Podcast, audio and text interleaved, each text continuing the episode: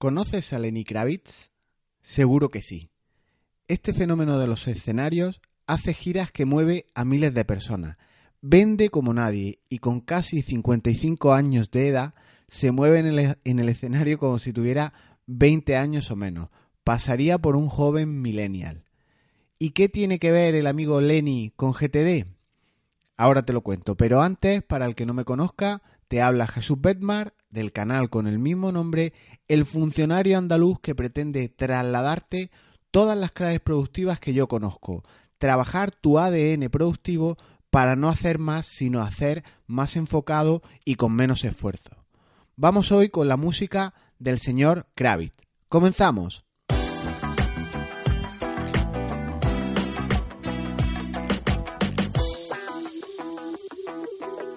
Te voy a explicar por qué no debe ser como él. El motivo es muy sencillo y ahora te lo cuento. Lenny Kravitz es un hombre eh, verdaderamente hombre orquesta y igual no lo sabías. Y no por ello debes seguir el ejemplo de lo que él hace.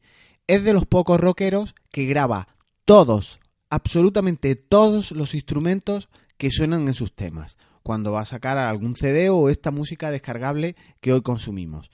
Él en su estudio graba la voz, la guitarra, el bajo y, como no, la percusión. La batería también la toca. Y estarás preguntándote, no sin parte de razón, sí, claro. ¿Y en los conciertos cómo lo hace? Ese es justo el momento en el que contrata a los músicos cuando va de gira. Solo cuando los necesita son músicos objeto. Y yo pienso que igual estos solo están para figurar, para mover las manos con la guitarra, para tocar la, batería para que parezca, para disimular, para dar esa sensación de equipo, de empaque, de, de concertistas, de banda, pero seguro que está todo grabado, es música enlatada, son midis arreglados sonando solos. Lo dicho, me reafirmo, creo que son músicos objeto. Y seguramente ese ser hombre orquesta, hacerlo todo, es una situación habitual que te suena en tu vida lo padeces a diario. Y si usas GTD, esta relación están íntimamente ligadas. Te van llegando cosas, tú vas capturando una tras otra, gota a gota, y al final resulta que entra mucho más de lo que sale. Entran más proyectos, entran más tareas de las que tú tienes capacidad para sacar afuera. Cada vez tienes más encargos, cada vez hay más tarea por hacer, muchos proyectos están vivos, pero tu lista eh, de algún día tal vez igualmente no para de crecer. Esta proporción es incorrecta, nunca llegarás a ningún sitio si entra mucho más de lo que sale. Y luego pasa lo que pasa y a mí personalmente eh, me ocurrió. GTD me desbordó por completo. No la metodología, no la herramienta, que es muchas veces fuente de miles de preguntas en, redes sociales, en Internet, que hacen los usuarios. Todo el mundo se ciñe a la herramienta. ¿Qué herramienta utilizo? ¿Cuál es la herramienta mejor para utilizar GTD? A mí lo que me desbordó precisamente era eso que te comentaba, que entraban mucho más de lo que salía.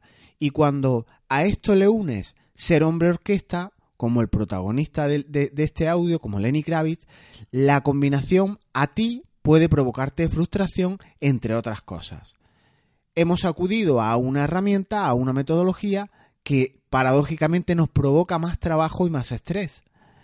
En tu jornada casi siempre tienes que ocuparte tú de todo, de llevar la contabilidad, perseguir impagos, gestionar la web, eh, luchar contra tus clientes, aquellos clientes que son más guerrilleros, elaborar proyectos futuros, planificación, contratar proveedores.